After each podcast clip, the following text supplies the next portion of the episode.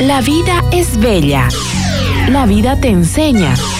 La vida es un precioso regalo de Dios que merece ser disfrutado a plenitud y con integridad. Ha llegado mi tiempo, es tiempo de celebrar, es tiempo de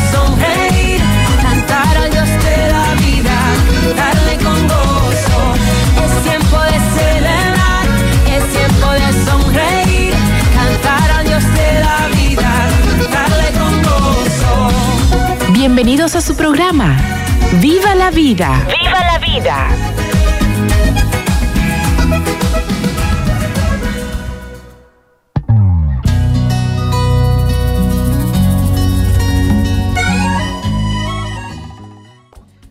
Tiempo de celebrar, es tiempo de sonreír. Estamos en su programa Viva la Vida.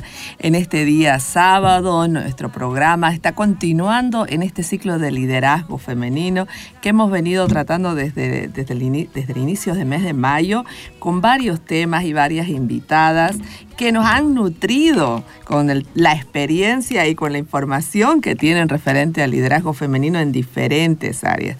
Siempre destacando que todas las mujeres somos únicas y que podemos ejercer nuestro liderazgo donde nos encontremos. Y el día de hoy vamos a ver el tema de liderazgo femenino, humanizar la salud. Y hemos invitado a una invitada especial que nos está, que está conectada desde La Paz. Y, y ella lidera un movimiento que es el movimiento Humanizar la Salud Bolivia. Este movimiento que ustedes pueden conectarse a través de las redes, a través del Facebook y que tiene unas capacitaciones bastante inspiradoras abiertas a todos los que queramos unirnos a este movimiento. Voy a presentarles a la licenciada Marcela López. Ella es psicoterapeuta y es la coordinadora y la creadora del movimiento Humanizando la Salud Bolivia. Bienvenida, licenciada Marcela. Hola, muchas gracias. Buenos días, Ana. Buenos días a las personas que nos están escuchando. Y bueno, pues un gusto poder compartir y poder eh, hacer esta conexión. Yo actualmente, te aclaro, estoy en el departamento de Chuquisaca, eh, pero bueno, este movimiento que tenemos eh, tiene como representación nacional, entonces no estamos exclusivamente en La Paz. Y, y bueno, pues eso estoy feliz, estoy feliz de estar en este espacio. Muchas gracias por la invitación. Muchas gracias, Marcela. Marcela también es docente de posgrado en salud, es miembro de la Comisión de Psicología de la Asociación Latinoamericana de Cuidados Paliativos. Es, eh, ella, además de ser coordinadora, es eh, psicoterapeuta en el área de cuidados paliativos. Pueden seguirla los que deseen a través del Instagram Humanismar. Entonces, en este tema de hoy, para todos nuestros radioescuchas, estaremos viendo esas pautas que necesitamos todos. Tanto cuando somos pacientes, cuando nos toca ser atendidos en un centro de salud, como si somos personal de salud. Que necesitamos ser parte de un movimiento que busque humanizar. Un movimiento que necesitamos sensibilizarnos referente a mejorar la atención en salud. Tanto como pacientes, como personas que somos atendidas en un centro de salud, en un hospital, podemos contribuir a mejorar eh, la atención en salud, como si somos personal de salud. Y cuando decimos personal de salud, también decimos a todos los que trabajamos, no solamente como profesionales, sino a todas las personas que trabajan en un hospital, en un centro de salud, ¿no? A los médicos, enfermeras, licenciadas, a las personas de limpieza, al personal administrativo, al personal que da informaciones. Entonces, qué importante es que todos vayamos mejorando esta atención hacia el otro ser humano. Marcela, cuéntanos un poquito de ti, de qué es el movimiento Humanizar la Salud Bolivia, cómo ha nacido esta iniciativa, qué actividades realizan actualmente. Bueno, pues eh, a ver, en realidad eh, toda esta idea eh, nace de mi experiencia personal. Yo soy psicóloga y, y bueno, desde que estaba en la universidad eh, siempre eh, me he inclinado más por la psicología humanista. Dentro de la psicología hay varias hay varias escuelas, no, varias corrientes y bueno, yo siempre me he identificado con la psicología humanista. Es así que cuando hice mi tesis y, cuando hacía mis prácticas universitarias, eh, siempre integraba esta, esta forma de hacer psicología, ¿no? Em, estuve muchos años ayudando a mi papá, que es también psicólogo, musicoterapeuta, en varios centros de salud, en, psiquiátricos en la ciudad de La Paz. Y, bueno, pues también con esta mirada bien humanista, ¿no? Desde la, la, terapia con enfoque humanista. Y bueno, pues siempre eh, mirando la salud eh, desde esta mirada, ¿no? desde esta mirada más integral, más holística, que toma en cuenta todos los aspectos del ser humano, ¿no? que integra en este acompañamiento y en este cuidado a las familias. Y, bueno, pues por las, ah, eh, bueno, no son casualidades, por las causalidades de la vida, es que yo llego a, trabajar eh, en un hospital en la ciudad del Alto y he trabajado muchos años allí, un hospital católico, el Hospital Corazón de Jesús, y, bueno, pues ya eh, em, me tocó hacer un poco de gestión porque yo creo el servicio de psicología dentro del hospital em, para poder completar la atención que se brindaba en ese momento. Eh, la, directora, la hermana de eh, una hermana religiosa del hospital, me dio toda la confianza y la apertura para poder hacer este servicio eh, con esta mirada humanista, ¿no es cierto? Entonces, ahí fue que aprendí muchísimo porque en realidad mis principales maestros sobre humanización de la salud han sido los pacientes, ¿no? Los pacientes y, los, y las familias que, ellos me iban mostrando qué era lo que se necesitaba en la atención, ¿no? En brindar, en brindar una atención con calidad y con calidez. Y, bueno, ahí empieza realmente mi, verdadera escuela. Ha entonces, entonces este movimiento Humanizar la Salud Bolivia, Bolivia ha nacido como una necesidad, ¿no? Como una necesidad de las personas que son atendidas en, en el caso del hospital donde están recibiendo cuidados paliativos y que, eh, y, y que se hemos ido capacitándonos, ¿no? Aprendiendo un poquito más. ¿Y qué actividades actualmente realizan, Marcela?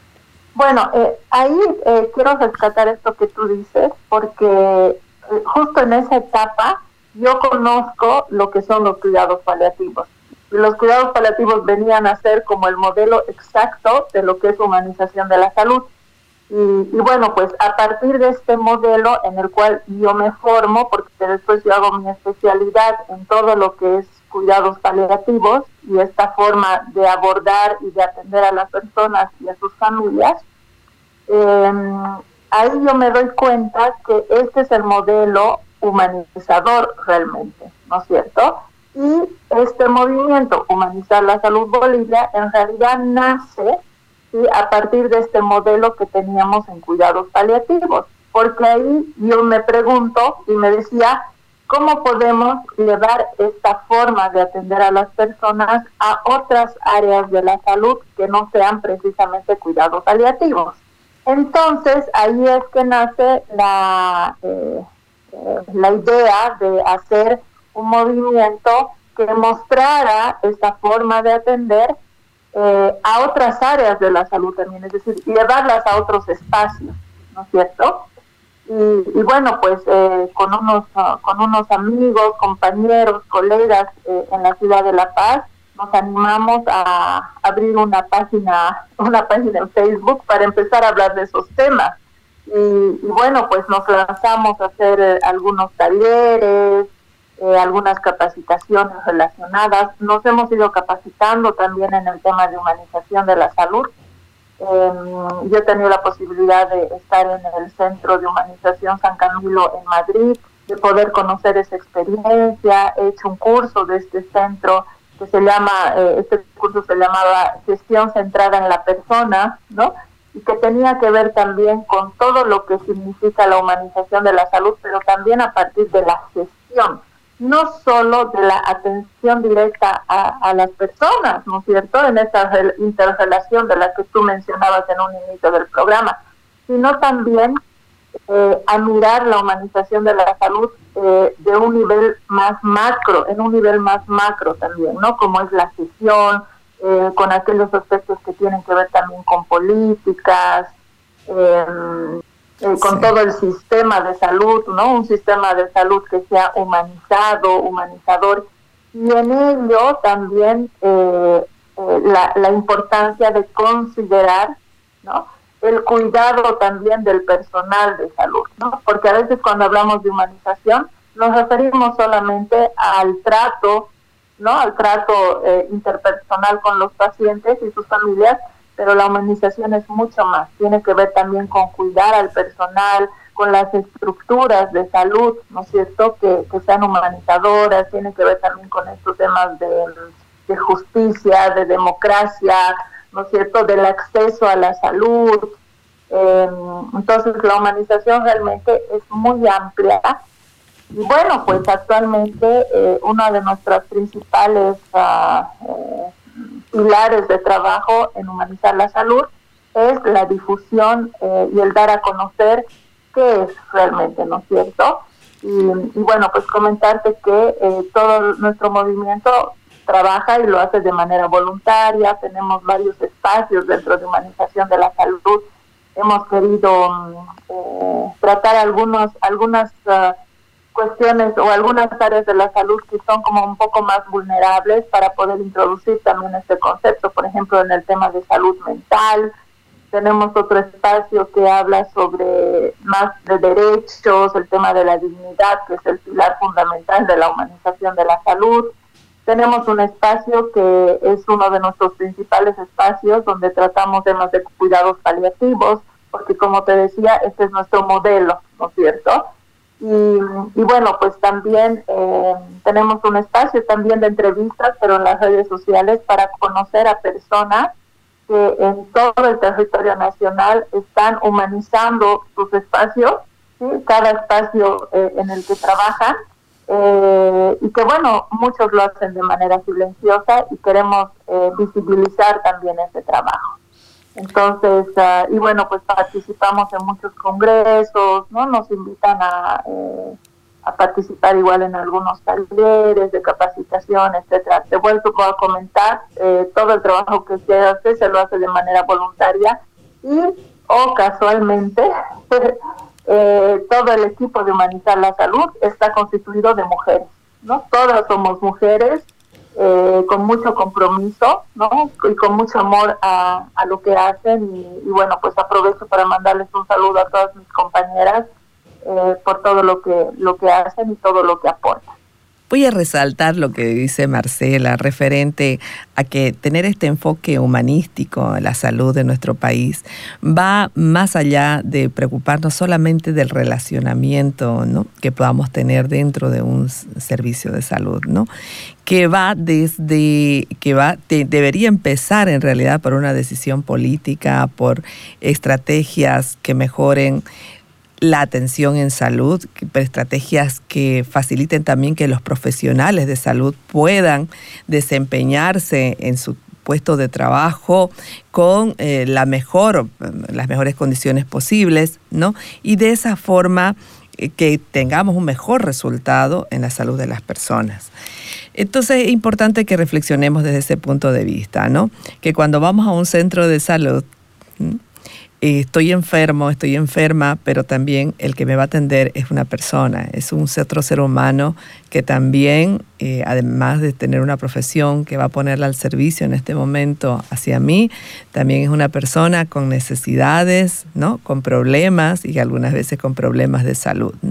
Entonces es una, una ida y venida, ¿no? es un feedback, todos podemos ser partícipes tanto si nos encontramos atendiendo a pacientes como si vamos a ser atendidos y también más todavía participando en actividades que favorezcan la mejor organización de nuestro servicio de salud, actividades que favorezcan la toma de decisiones que favorezcan eh, los mejores recursos para la atención en salud.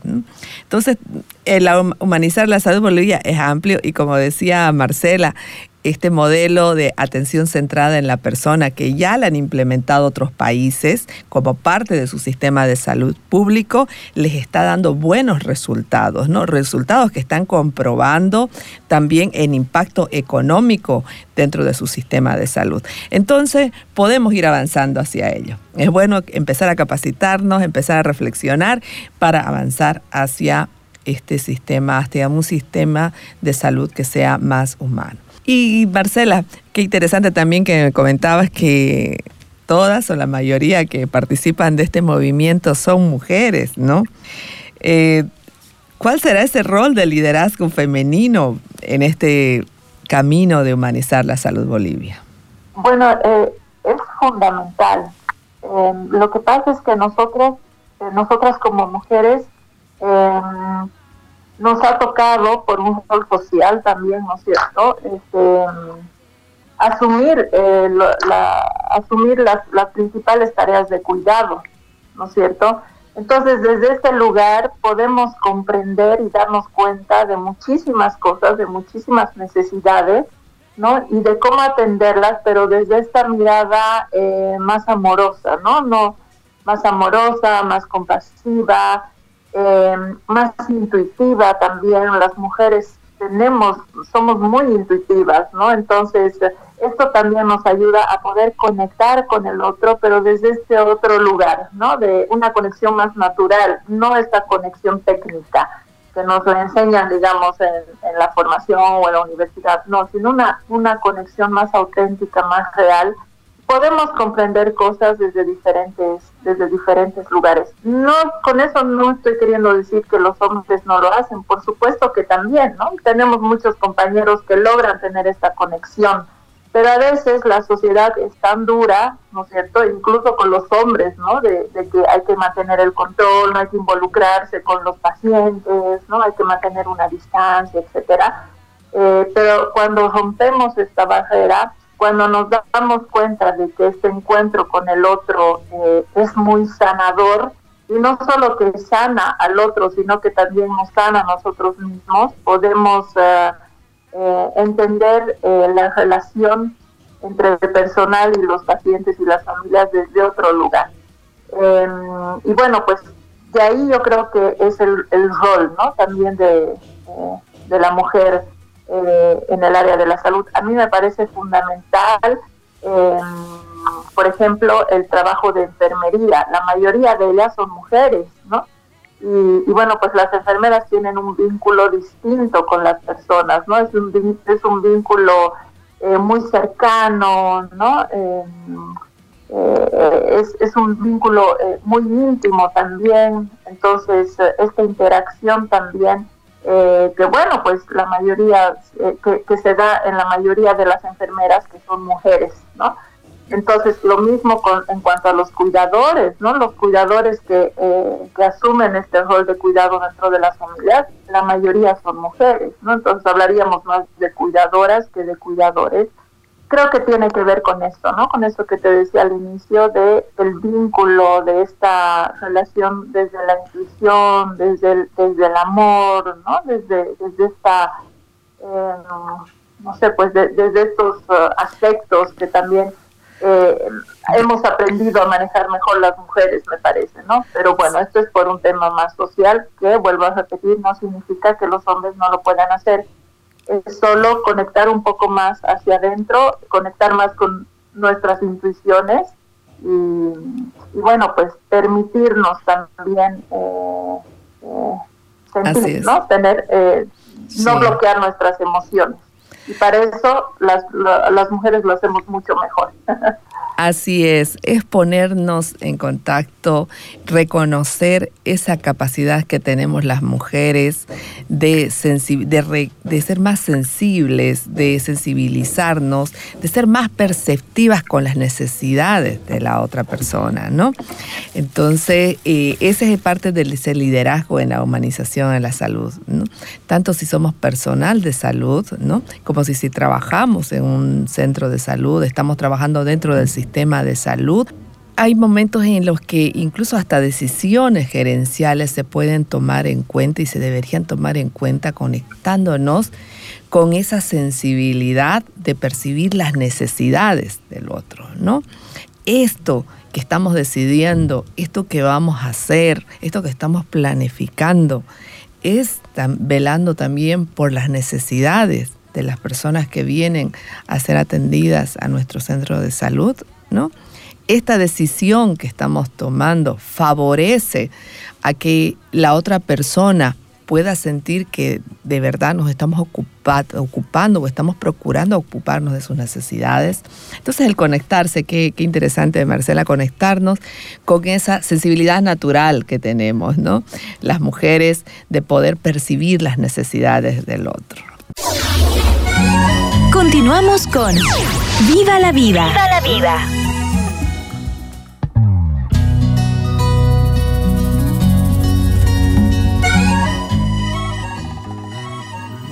Con nuestro tema de liderazgo femenino, humanizar la salud. La licenciada Marcela López nos ha explicado también de la experiencia que ella tiene y cómo ha nacido este movimiento de humanizar la salud Bolivia y creo que ha despertado ya en nosotras este interés de sensibilizarnos referente a este tema, ¿no? Pero ahora que ya estamos reflexionando y sensibilizándonos sobre este tema, ¿cómo podemos aplicarlo?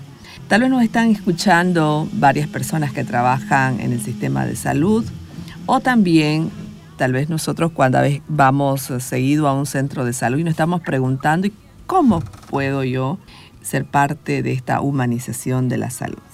Licenciada Marcela. Bueno, yo creo y, y lo he experimentado a lo largo de estos años, que si bien la humanización de la salud es macro, también es micro. y para empezar a humanizar, tenemos que empezar por humanizarnos. Es decir, humanizarnos para humanizar. Yo creo que aquí está la clave.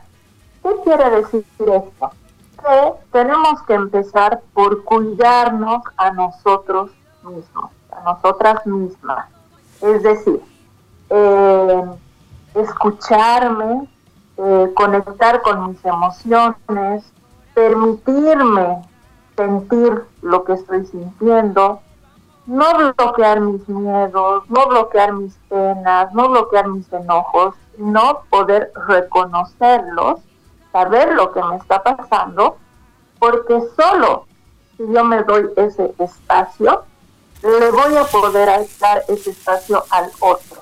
Entonces, en esto eh, la humanización de la salud en realidad empieza con uno mismo. Eh, el atenderme, el, eh, el, cuidarme con la alimentación, em, el buscar espacios para, para sentirme en paz, para trabajar mi espiritualidad, para trabajar mi salud mental, ¿sí? porque en la medida en que yo me siento bien, en la medida que yo me cuido, también puedo cuidar a los otros.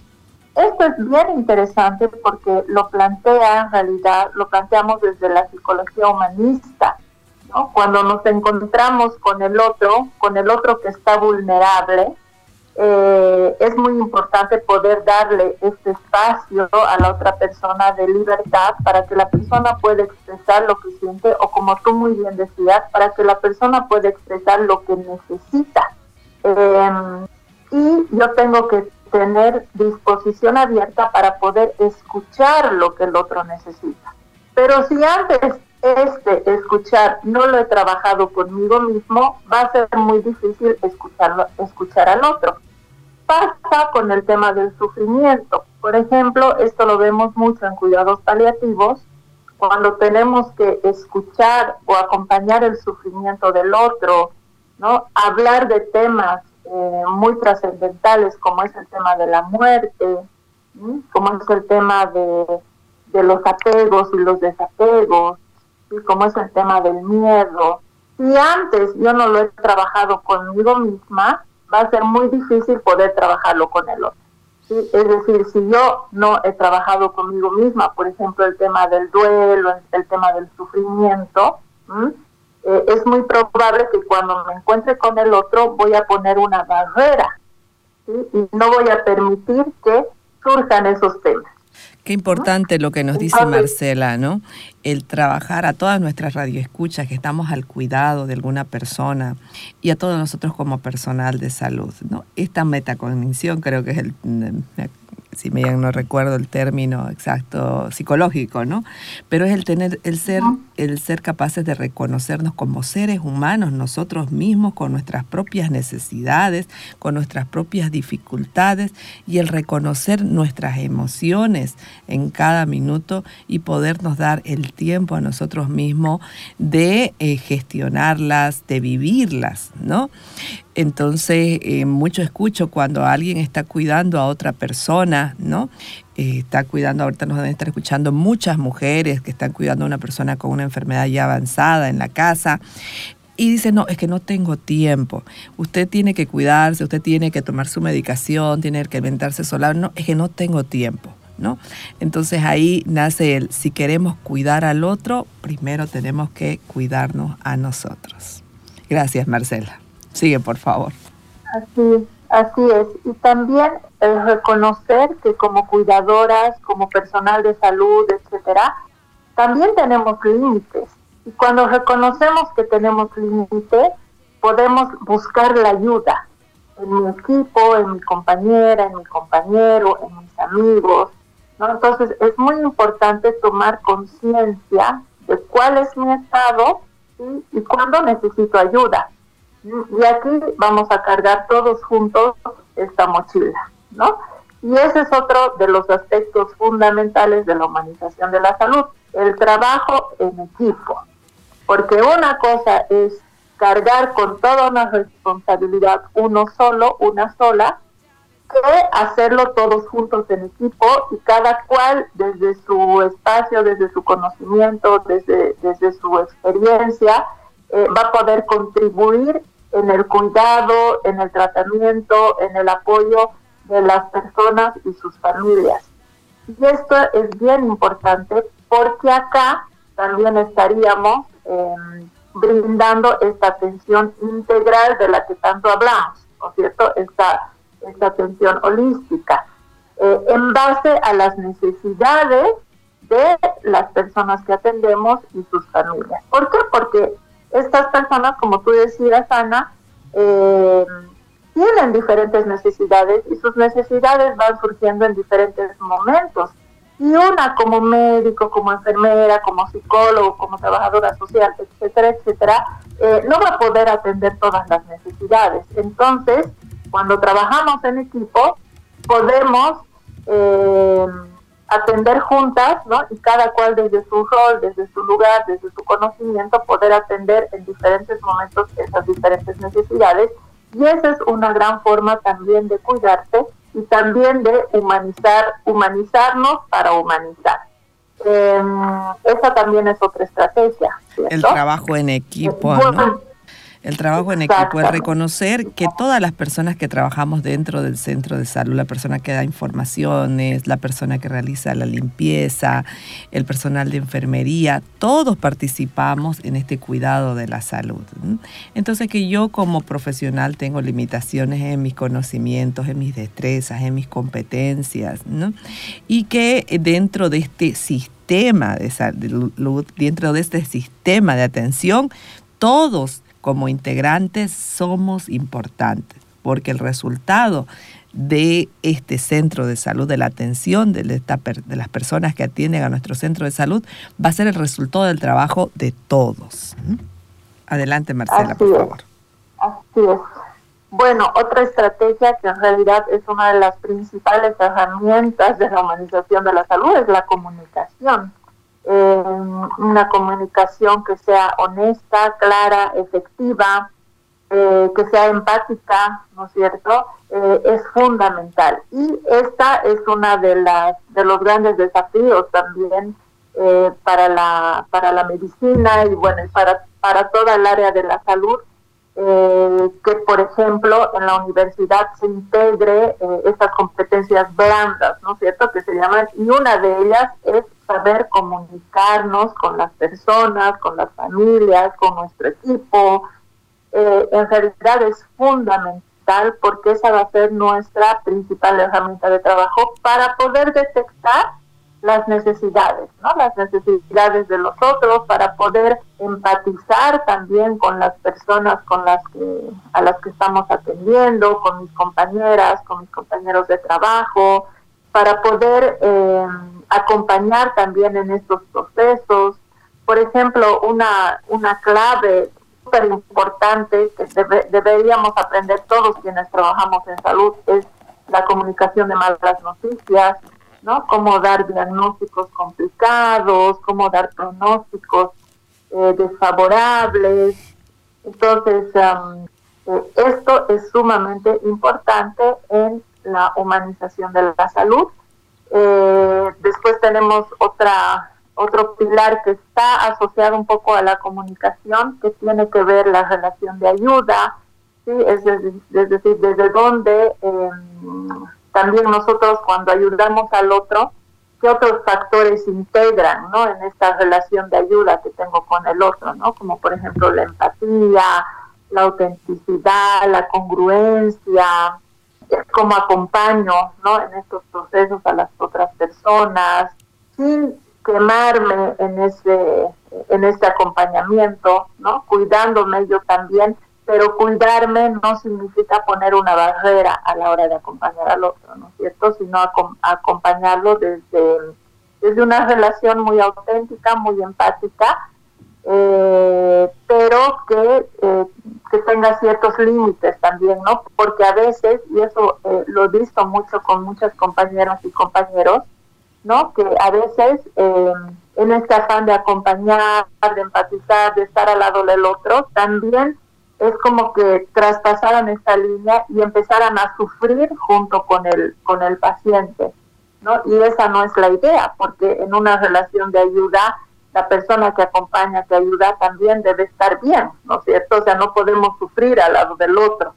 Sí podemos acompañar, sí podemos brindar herramientas de apoyo, sí vamos a poder ayudar a esa persona a, a salir de ese sufrimiento o aliviar ese sufrimiento, pero vuelvo a repetir siempre nosotros cuidándonos también. Entonces, porque si no terminaríamos quemados. Así ¿no? El famoso síndrome de burnout o el síndrome por compasión, que también, pues, ¿no? Eh, o el síndrome por, por empatía, por compasión, que también eh, por involucrarnos demasiado y sufrir eh, el sufrimiento del otro, ¿no? terminamos quemados y al final no podemos ayudar tampoco desde este lugar. Entonces, darnos tiempo, cada uno de nosotros, para reconocernos y también darnos tiempo para reconocer a los otros con las, a otras personas con las que trabajamos, a las otras personas con a las que estamos atendiendo también, ¿no? Y reconocer algo importante, lo que decía Marcela, nuestros límites, ¿no? Cada uno tenemos límites naturales, tenemos límites que también en base a nuestro autoconocimiento lo eh, podemos poner, ¿no? Nuestros límites saludables. Marcela, te agradezco mucho el tiempo que has tenido, le has dedicado a esta entrevista. Agradezco mucho y te felicito por el trabajo que realizan como Humanizar la Salud Bolivia. Invito a las personas que nos están escuchando a poder seguirlas a través del Facebook con las capacitaciones si nos interesan. Eh, están, son capacitaciones gratuitas que lanza Humanizar Salud Bolivia. Por favor, Marcela, tu despedida, tus recomendaciones finales. Bueno, pues muchas gracias por, por este espacio, gracias a las personas que nos han estado escuchando. Este, mm, bueno, nosotros estamos abiertas, abiertos a, cualquier consulta eh, que nos quieran hacer relacionado a este tema. Estamos en, las en la página de Facebook como Humanizar la Salud Bolivia, también estamos en Instagram, eh, estamos en YouTube. En YouTube hay unos, hay un material muy interesante sobre humanización de la salud. Hay mucho material sobre cuidados paliativos. Entonces también nos pueden visitar, estamos como Humanizar la Salud Bolivia también. Y, bueno, pues este, les mando un abrazo muy grande a la distancia a todas las personas que, nos han acompañado hoy. Y, bueno, muchas gracias Ana por este espacio. La verdad es que me he sentido muy cómoda y ha sido un gusto conocerte y también felicidades por el trabajo que están haciendo, que también es muy humanizador y, y bueno, pues esto nos llena de esperanza y, nos muestra de que de que hay muchas personas de, que están en esta misma línea y en este mismo camino y eso y eso es muy gratificante y muy esperanzador. Muchas gracias. Muchas gracias Radio Escucha. Los invitamos a que sigan en contacto con Radio Betania, con nosotros con programa Viva la Vida hasta el próximo sábado. Buen fin de semana. Chao, chao. Escuchaste el programa Viva la Vida. Síguelas cada sábado a las 9 de la mañana por Betania 93.7 FM.